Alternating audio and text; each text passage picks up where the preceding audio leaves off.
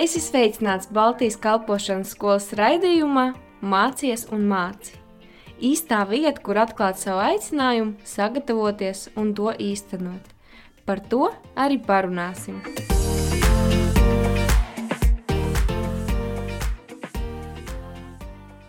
Labdien, darbie klausītāji! Ar jums kopā esmu es, Baltijas kalpošanas skolas students Raitis, un mūsu godājamais viesis, vasaras svētku draugs jaunā darība, mācītājs un mūsu skolas pasniedzējs Marks Jakovļevs. Labdien, Mark!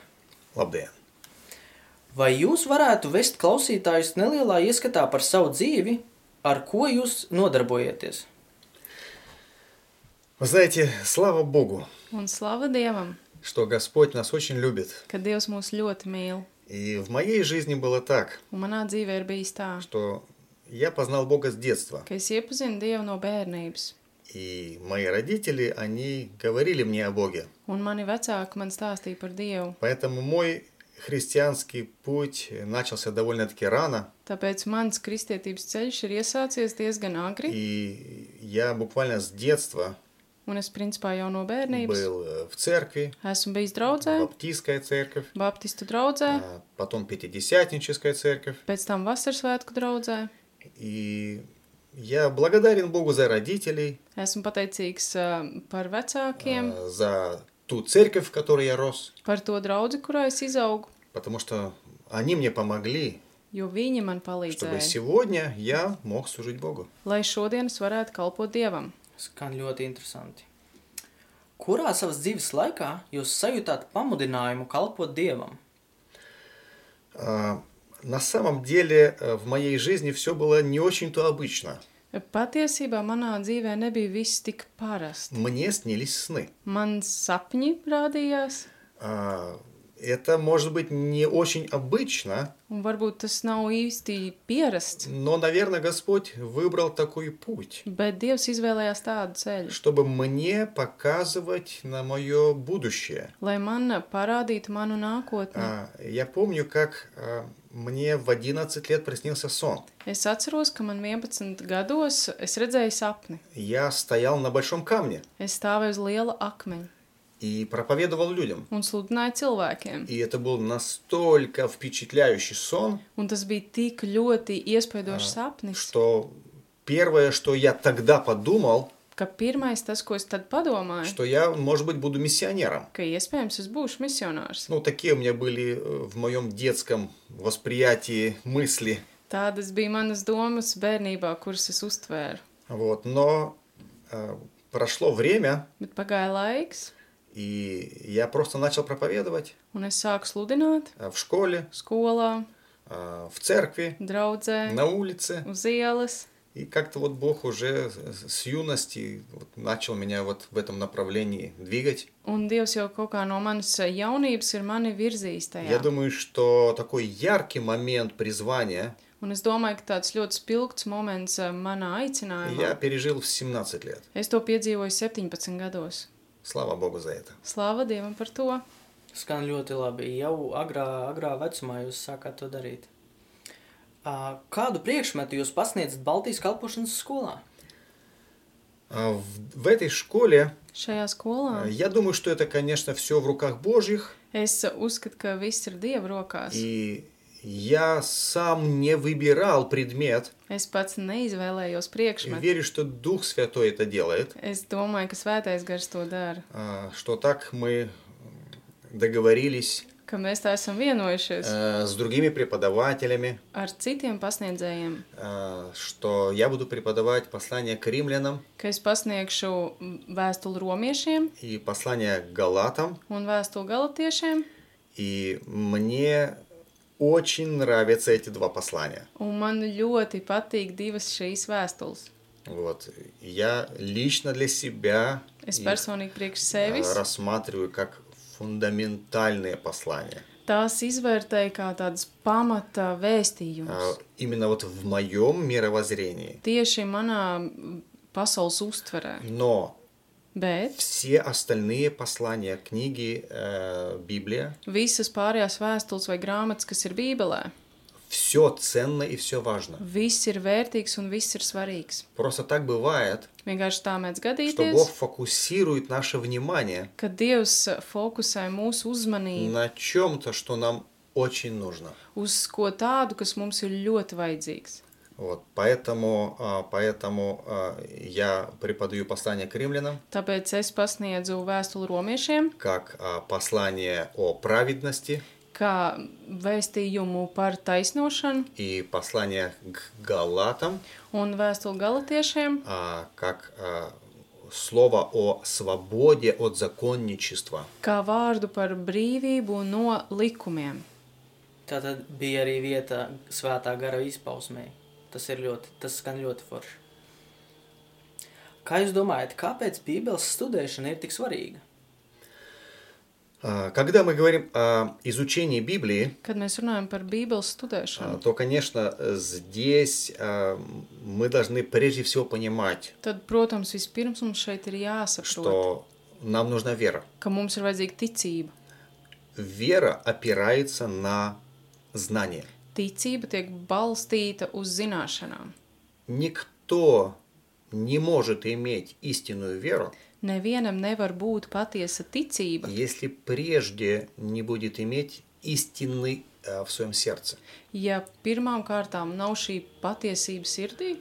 И э, знаете, сегодня так много учений, Un šodien ir tik daudz ā, mācību, а, столько книг, tik daudz grāmatu, столько в интернете проповедей. tik daudz svētru un internetā. И Слово Божье нам дает много предупреждений Un Dieva vārds mūs daudz brīdina par to, о том, что будут и были лжеучения. ka būs un ir ā, maldu sludinātāji vai viltus И mācītāji. за две тысячи лет христианства Un 2000 gadu kristietības laikā а, история э, уже знает множество разных направлений. vēsturē ir zināmi ļoti daudz virzienu. Сколько появлялось а, общин христианских, Cik kristiešu kopienas ir radušās, а, сколько было сект, cik daudz sektu ir bijušas, а, потому что не все строили на, с- на Слове Божьем. jo ne viss tika būvēts uz Dieva vārdu.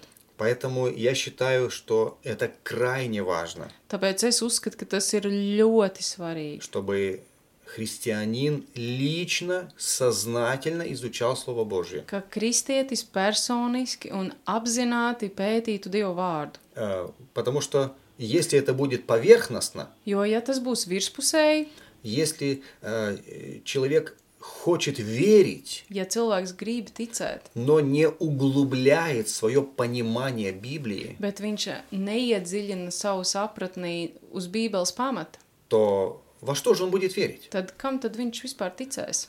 А Ведь Слово Божье говорит, Jo Dieva vārds saka, что вера ka приходит от ticība слышания. nāk no dzirdēšanas, Слышание от Слова Божьего. bet dzirdēšana no Dieva vārda. Что мы слышим? Ko mēs dzirdam? Слово Божье? Vai Dieva vārdu, Или, например, какие-то философии на религиозную тему. vai iespējams kādu filozofiju, kas ir par reliģiozu tēmu. Э, Поэтому любой человек, который хочет иметь сильную веру, Tāpēc jebkurš cilvēks, kurš grib, lai viņa ticība būtu stipra, э, должен все-таки понимать, viņam ir jāsaprot, что есть какая-то цена за познание.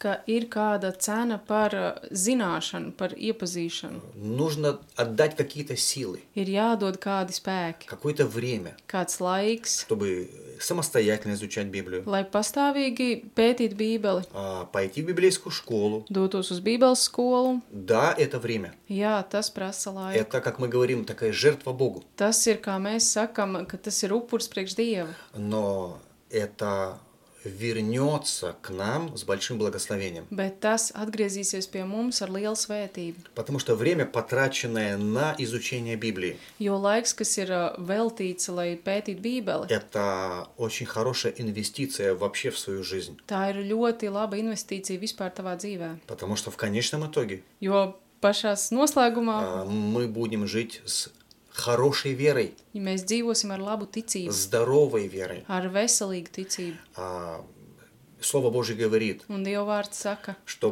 Бог нам предлагает здравое учение. ka Dievs mums piedāvā veselīgu И mācību. сегодня нам это очень и очень нужно. Un šodien tas mums ir ļoti un ļoti vajadzīgs. Э, Поэтому я рекомендую всем. Tāpēc es iesaku visiem, а, вс- Каждый человек, который хочет э, иметь э, здравую веру, katram cilvēkam, kurš vēlas, lai viņam būtu veselīga ticība, э, тебе нужно здравое учение. tev ir vajadzīga veselīga mācība. Поэтому это очень важно. Tāpēc tas ir ļoti svarīgi. Изучать Слово Божье самостоятельно Pētīt Dieva vārdu gan pastāvīgi, и при помощи других служителей. un ar palīdzību citiem kalpotājiem. Ļoti labi skan tas, ka tas ir mūsu personīgais ieguldījums. Tas, tas daudz ko saka.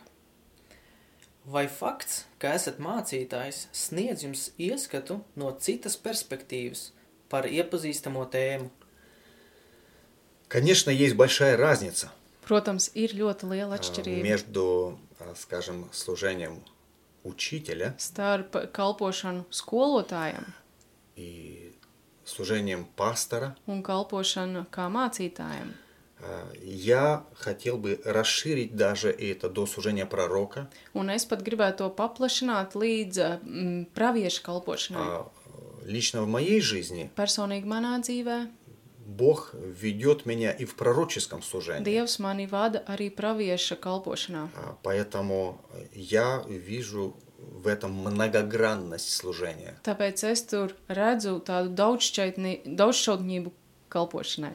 Но э, это связано уже лично с э, призванием. Bet tas jau ir saistīts ar personisko ā, aicinājumu. Я думаю, что здесь каждого, как Бог избрал, так и служим Богу.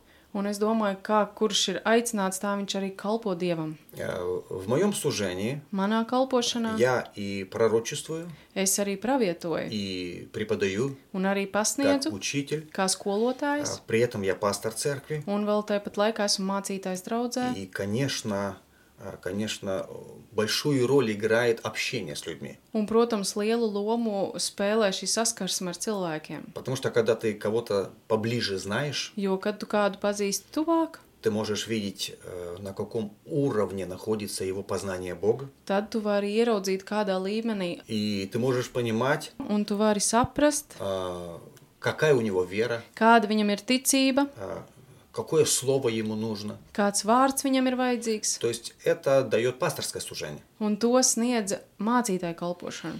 Вот. И, и- иногда, э, иногда нужно подольше остановиться на каком-то моменте, Un reizēm ir jāpaliek ilgāk kādā momentā, потому что кто-то быстрее понял, jo kāds ir sapratis kaut ko ātrāk. кому-то нужно долго объяснять. Kādam ir vajadzīgs ilgs И paskaidrojums. это нормально. Un tas ir Это normāli. работа пастора. Tas ir mācītāja darbs. Иногда нужно пророчествовать, Reizēm ir vajadzīgs pravietot, потому что Дух Святой хочет сказать что-то лично человеку. jo svētais gars grib kaut ko personīgi pateikt cilvēkam. Вот. Поэтому я думаю, что э, послание к Ефесянам Tāpēc es domāju, ka vēstule Efeziešiem, Павел сказал, kur Pāvils что ir Бог teicis, поставил в церкви ka Dievs ir nolicis draudzē разные дары служения. dažādas kalpošanas И dāvanas. апостолы, Gan и apustuļus, пасторы, gan mācītājs, gan pravietis, учители, да, gan skolotājs, gan И все evaņģēlists. это важно. Un tas viss ir В svarīgi. конечном итоге это все созидает веру человека. Un kopumā tas viss ā, palīdz pieaugt cilvēku ticībai. И это многогранное служение получается. Tā ir šī daudzšķautņainā kalpošana, kur sanāk. И как церковь мы во всем этом нуждаемся. Un kā draudzē mums ā, ir vajadzība pēc visa tā. Skan ļoti profesionāli. Atlikušajā laikā es jūs lūdzu izvēlēties vienu no tēmām, kuru jūs pasniedzāt, un novadīt nelielu lekciju, lai mūsu klausītāji spētu iejusties studentu lomās. Э, Да, с удовольствием. Jā, labprāt. Э, Конечно, для меня всегда большая радость Protams, priekš manis tāds liels prieks э, делиться Словом Божьим. ir dalīties ar Dievu vārdu. И я э, хотел бы немного коснуться Un es gribētu mazliet aizskart темы из послания к римлянам. tēmu no vēstuli romiešiem. Знаете, э, я восхищаюсь этим посланием. Un es esmu sajūsmā par šīm vēstulēm. Оно открывает нам хронологию. Tās atver mums tādu chronoloģiju. Мы буквально можем видеть, как появился грех, Mēs burtiski varam redzēt, kā parādījās grēks, как Бог отреагировал на грех, kā Dievs reaģēja uz grēku, как Бог спасал человечество, kā Dievs glāba cilvēci, а, потому что послание к римлянам – jo vēstule romiešiem, это послание о Божьей праведности. jo tā ir vēstule par Dieva taisnīgumu. И фундаментально важно, Un pašos pamatos svarīgi, а, чтобы каждый христианин lai katrs kristietis, э, увидел Я собственную нужду в праведности. lai katrs ieraudzītu savu personīgo vajadzību pēc šīs taisnošanas. Вы знаете, э, есть так много текстов в Библии, Un ir tik daudz tekstu Bībelē, когда Господь говорит, kad Dievs saka, блаженны те, кто жаждут праведности. Благословенны те, кто жаждут праведности. Svētīti tie, kas ir augst pēc taisnības, Или написано, все, кто жаждут праведности, бегите к ней. vai arī ir rakstīts, ka tie, kas eh, slāpst vai grib pēc taisnības, lai visi skrien pie Dieva. Или, например, мы знаем такой текст, Vai arī mēs zinām tādu tekstu, что внутри нас Царство Божье. ka mūsos ir eh, Dieva valstība, А с чего оно начинается? bet no kurienes tā sākas? Оно начинается с праведности, Tā sākas no taisnošanas, потом приходит мир, pēc tam atnāk miers, и потом приходит радость. un pēc tam nāk prieks. То есть Tātad, мы чего хотим в жизни? ko mēs dzīvē vēlamies? Ну, конечно, мы хотим сразу радости. Protams, ka mēs gribam uzreiz prieku. Спросим у любого человека, Pajautāju jebkuram cilvēkam, кто хочет жить в печали? kurš grib dzīvot skumjās. Никто не хочет. Neviens nevēlas. Кто хочет жить э, в какой-то скорби? Kurš vēlas dzīvot kaut kādās uh, rūpēs vai um, skumjās? Знаете, весь мир хочет жить в радости, Visa pasaule grib dzīvot priekā, но Слово Божье открывает нам маршрут, bet uh, Dieva vārds mums atklāja maršrutu. как мы можем прийти к этой радости. Kā mēs varam nonākt līdz šim priekam? Первое, что нам Господь открывает, Pirmais, ko Dievs mums когда atklāja, мы изучаем Его Царство, kad mēs izpētām Viņa valstību, это именно праведность. tas ir tieši par taisnību. Если мы понимаем эту тему, Ja mēs izprotam šo tēmu, тогда мы приходим к следующему, к покою. tad mēs nonākam līdz nākamajam, līdz mieram. И когда мы принимаем покой от Господа, Kad mēs pieņemam Dieva mieru, тогда нам приходит радость от Господа. tad mums atnāk prieks no Dieva. Поэтому в послании к римлянам э, есть особенное изучение праведности. Tāpēc eh, vēstulē romiešiem ir īpaši šī tēma par taisnību. Зададим вопрос, а что это такое праведность? Un uzdosim jautājumu, kas ir taisnošana? А зачем она вообще нужна? Kāpēc vispār viņa būtu vajadzīga? Почему это так принципиально важно? Un kāpēc tas ir tik principiāli svarīgi?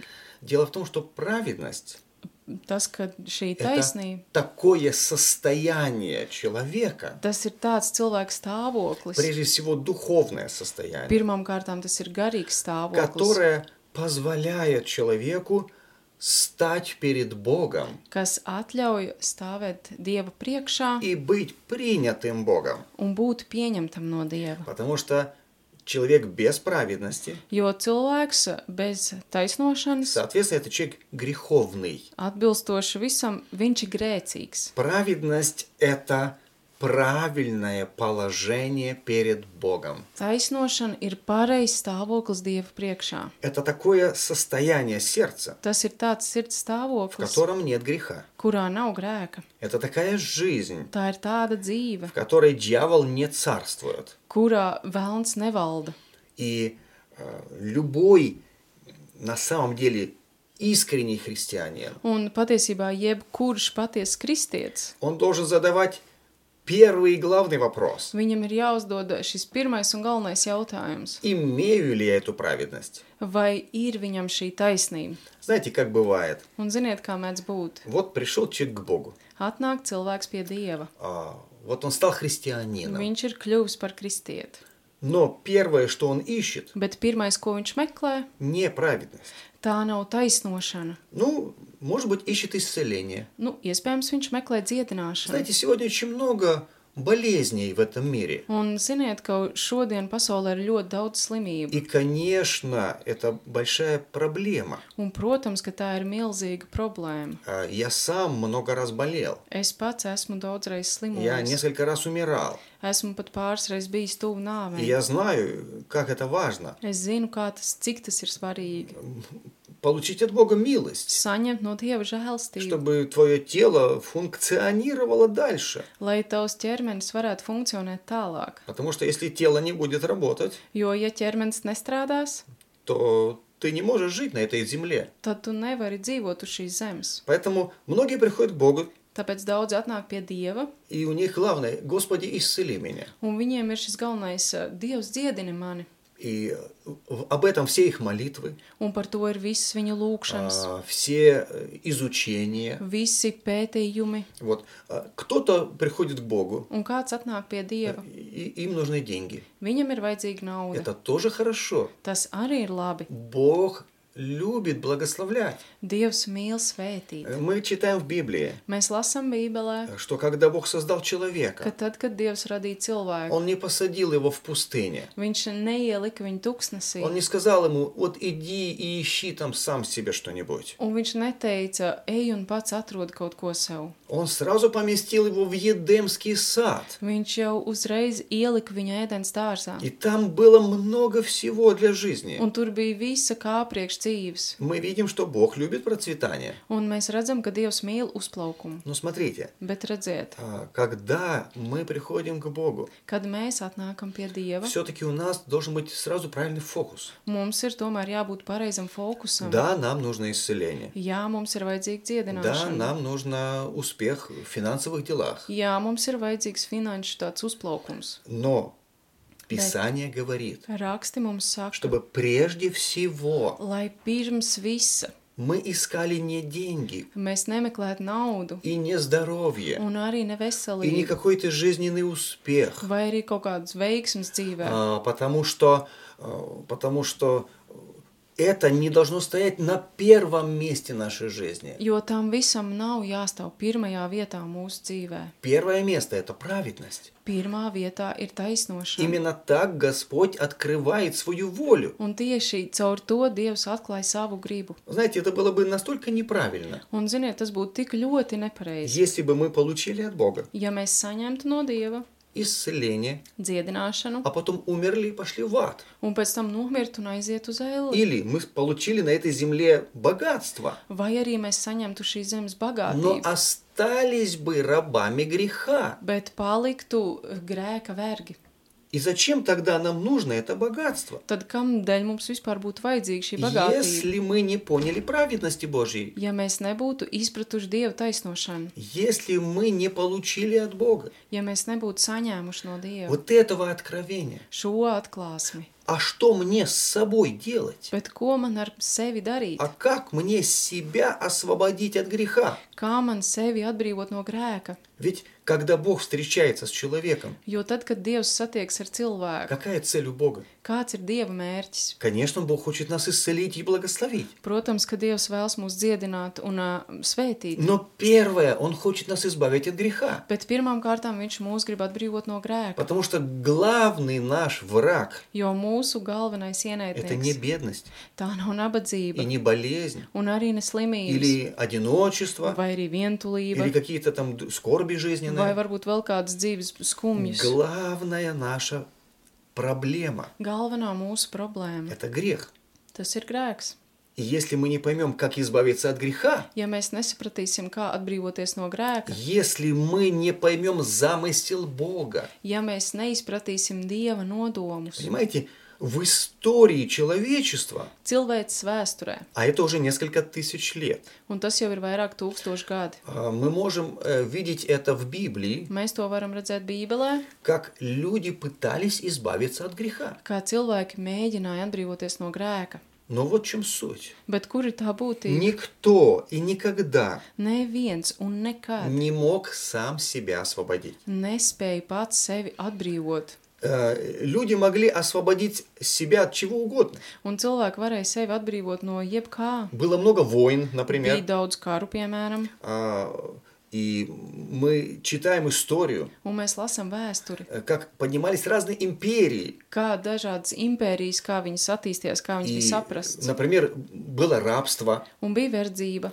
и поднимались восстания, Un tad, восстания, революции. eh, tad cēlās revolūcijas. И кто-то останавливал а, э, какое-то а, рабство Kāds apstādināja kādu verdzību, физическое, fizisku, но bet никто не мог остановить рабство греха. neviens nebija spējīgs apstādināt grēka verdzību. Никогда люди сами себя не могли сделать праведными. Nekad nebija tā nonācis, ka cilvēks spētu pats sevi kļūt taisns. Им всегда была нужна помощь от Бога. Viņiem vienmēr ir bijusi vajadzība palīdzība no Dieva. Поэтому, а, когда мы исследуем Слово Божье, Tad, tad kad mēs ā, izpētam Dievu vārdu, то мы видим маршрут. mēs redzam maršrutu.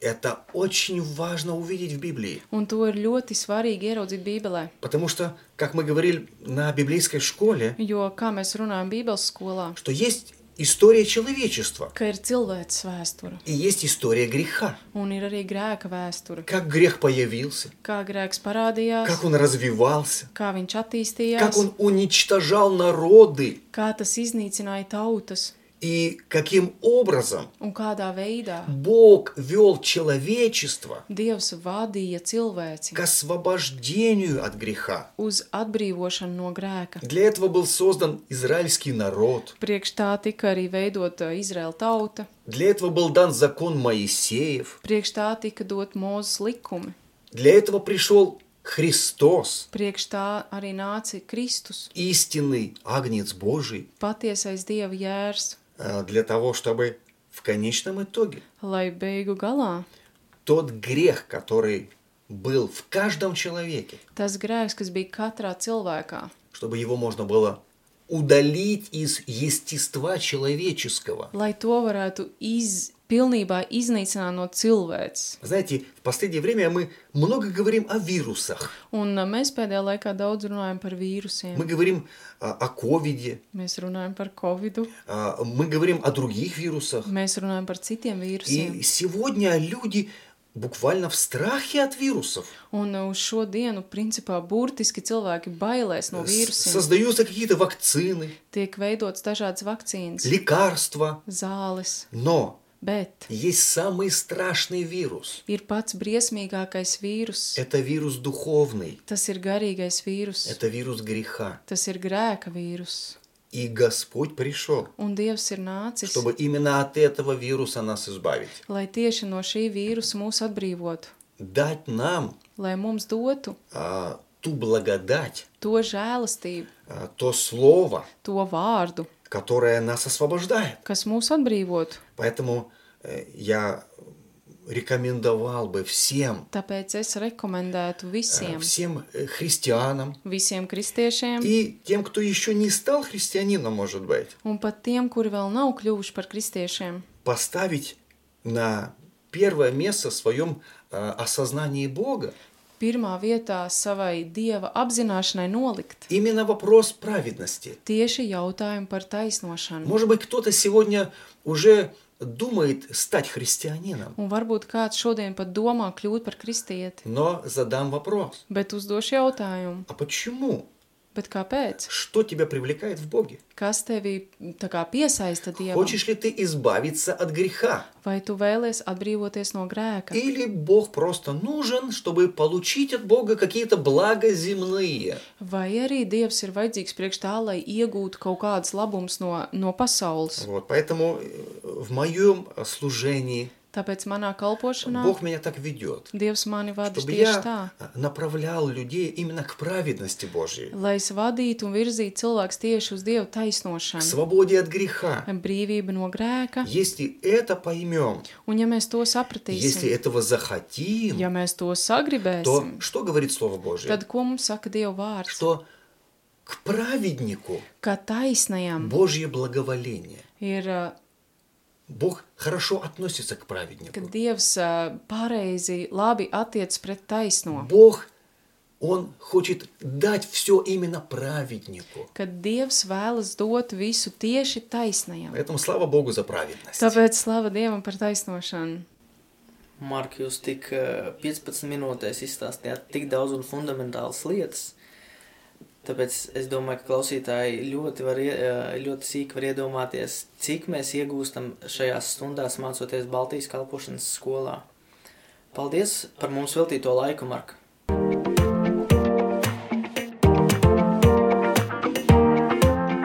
Tu klausies Baltijas kalpošanas skolas raidījumā, mācies un māci. Dieva gudrībā un viņa vadībā tevai dzīvei ir nozīme.